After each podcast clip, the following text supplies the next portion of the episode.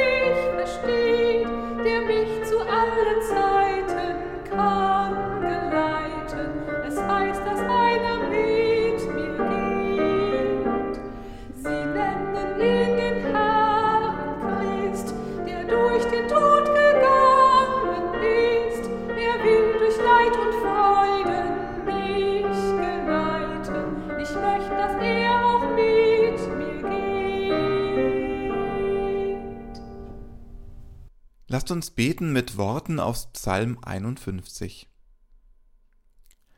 Gott, sei mir gnädig nach deiner Güte und tilge meine Sünden nach deiner großen Barmherzigkeit. Wasche mich rein von meiner Missetat und reinige mich von meiner Sünde. Denn ich erkenne meine Missetat und meine Sünde ist immer vor mir. An dir allein habe ich gesündigt und übel vor dir getan, auf dass du Recht behaltest in deinen Worten und rein dastehst, wenn du richtest. Verbirg dein Antlitz vor meinen Sünden und tilge alle meine Missetat. Schaffe in mir, Gott, ein reines Herz und gib mir einen neuen, beständigen Geist. Verwirf mich nicht von deinem Angesicht und nimm deinen Heiligen Geist nicht von mir. Erfreue mich wieder mit deiner Hilfe und mit einem willigen Geist rüste mich aus. Amen. Lasst uns beten. Er ruft mich an, sagst du Gott, denn du hörst zu. Du willst hören und zu Herzen nehmen, was wir heute vor dich bringen, aus der Fülle oder der Leere unseres Lebens, unseren Dank, unsere Bitte, unsere Klage. Wir rufen zu dir, damit du antwortest. Lass uns erkennen, wie du zu uns sprichst, heute in der kommenden Passionszeit im Weg Jesu ans Kreuz. Amen. Ein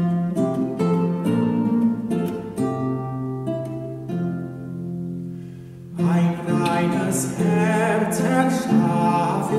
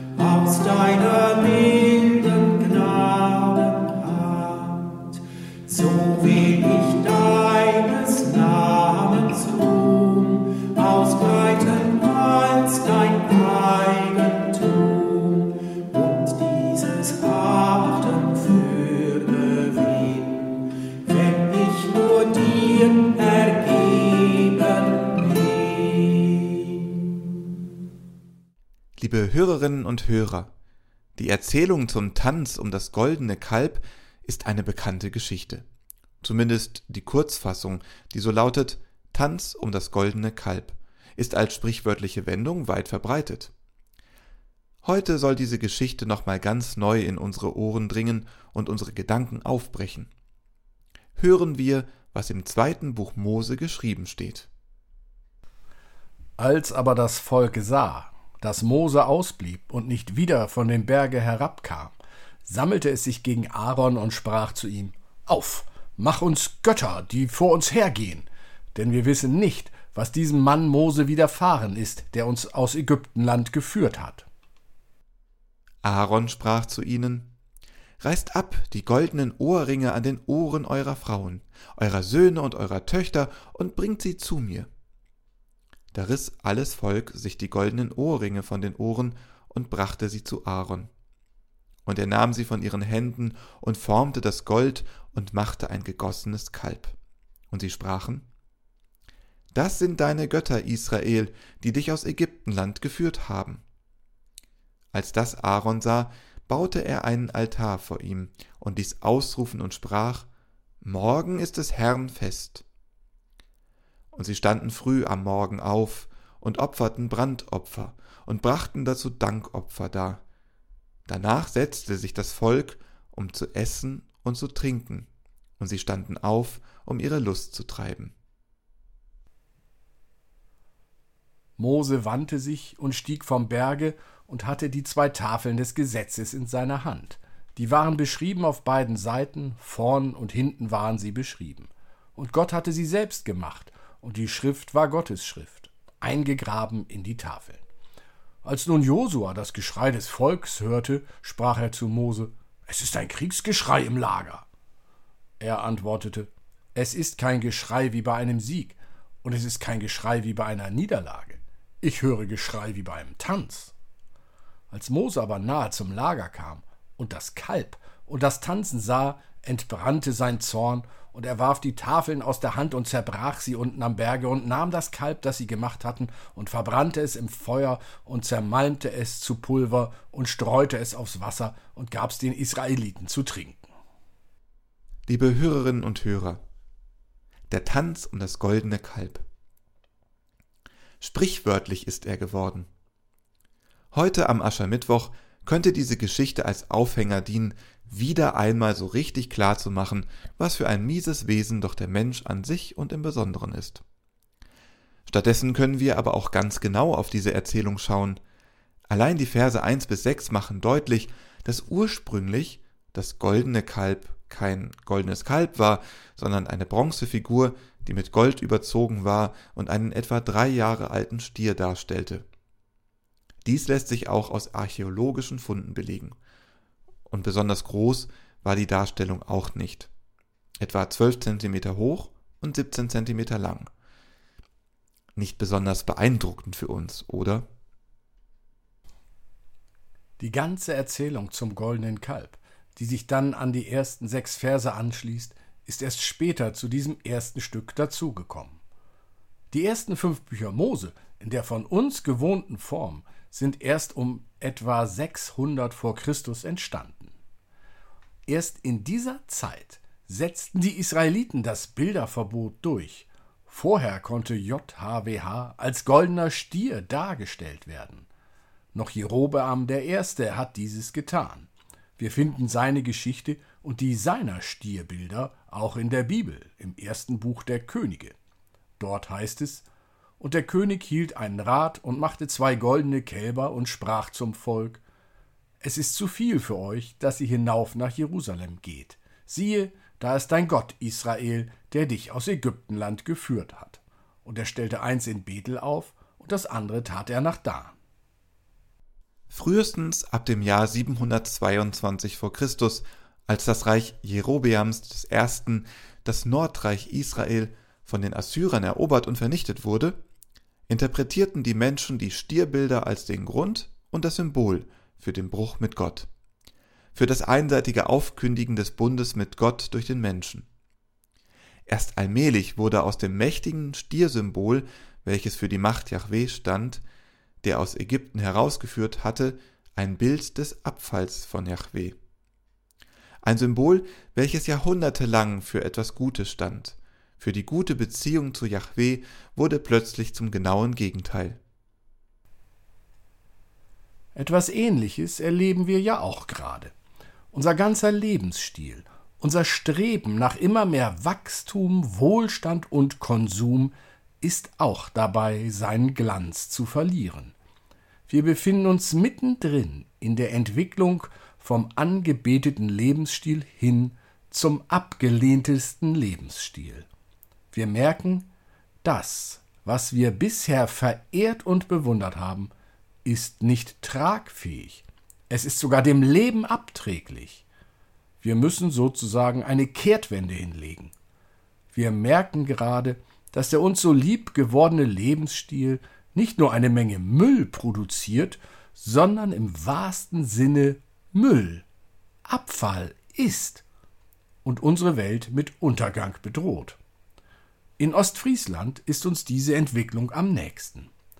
Die Wiesen, die dort etwa eineinhalb Meter unter dem Meeresspiegel liegen und durch das Sielen entwässert werden, haben schon jetzt große Probleme. Das Zeitfenster bei Ebbe, um das Wasser abfließen zu lassen, auch Sielen genannt, wird immer kleiner und die Wiesen werden immer feuchter. Wenn der Meeresspiegel noch etwas weiter steigt, werden aus diesen Wiesen in Ostfriesland schließlich Wasserlandschaften. Bauern verlieren ihre Lebensgrundlage. Eine Kehrtwende ist nötig. Wir müssen uns zurücknehmen, unseren Konsum, unseren Verbrauch, ja unseren Abfall. Den Abfall vermeiden, und zwar den, der unsere Tonnen verstopft und den, der unsere Lebensgrundlagen vernichtet. Das Leben neu denken, alte Gewohnheiten lassen, neue Wege gehen. Wege, die das Leben nicht nur bewahren, sondern sogar fördern. Dabei zu glauben, Atomenergie sei genau das Richtige, um die Welt zu retten, zeigt nur, wie schwer der Mensch sich tut, wirklich etwas zu ändern, wirklich umzukehren. Nein, wir müssen bereit sein zu verzichten. Es wird nicht anders gehen. Weniger Fleisch, weniger Kilometer mit Auto und Flugzeug, weniger Kleidungsstücke. Wird das Leben dadurch weniger lebenswert? Nur wenn wir weiter an unser goldenes Stierbild, unseren Lebensstil glauben, ist diese Aussicht weniger lebenswert. Wenn wir daran glauben, dass weniger für uns mehr ist, dann erkennen wir in unserem goldenen Stier das goldene Kalb und erkennen unseren Tanz um dieses. Amen. Ich will dich all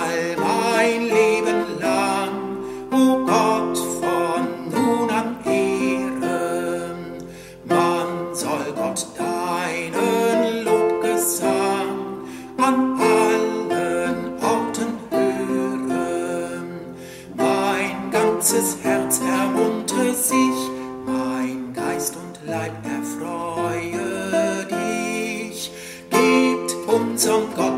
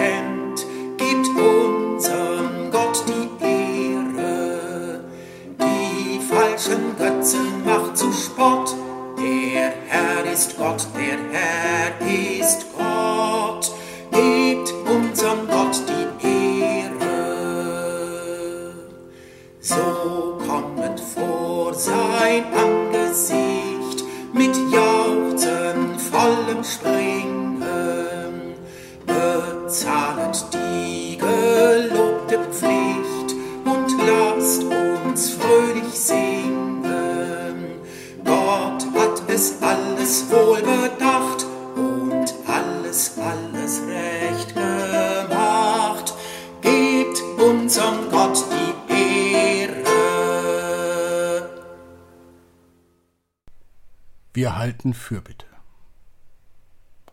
In mir frisst die Angst. Komm, Gott, nimm meine Angst. In mir klagt das Gewissen. Komm, Gott, stille die Klagen. In mir brennen die Sorgen. Komm, Gott, lösche die Sorgen.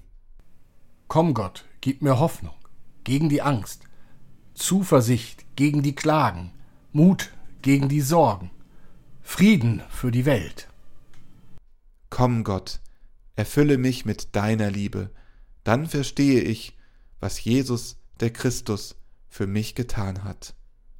Amen. Mit den Worten unseres Herrn Jesus Christus beten wir gemeinsam Vater unser im Himmel, geheiligt werde dein Name, dein Reich komme, dein Wille geschehe, wie im Himmel, so auf Erden. Unser tägliches Brot gib uns heute und vergib uns unsere Schuld, wie auch wir vergeben unseren Schuldigern, und führe uns nicht in Versuchung, sondern erlöse uns von dem Bösen, denn dein ist das Reich und die Kraft und die Herrlichkeit in Ewigkeit. Amen. Gesegnet seid ihr, die euch auf Gott verlasst und eure Zuversicht auf Gott setzt. Ihr seid wie ein Baum am Wasser gepflanzt, der seine Wurzeln zum Bach streckt. Wenn Hitze kommt, fürchtet ihr euch nicht, eure Blätter bleiben grün. Ihr sorgt euch nicht, wenn ein dürres Jahr kommt, ohne aufzuhören bringt ihr Früchte. Gesegnet seid ihr und geht hin im Frieden. Amen.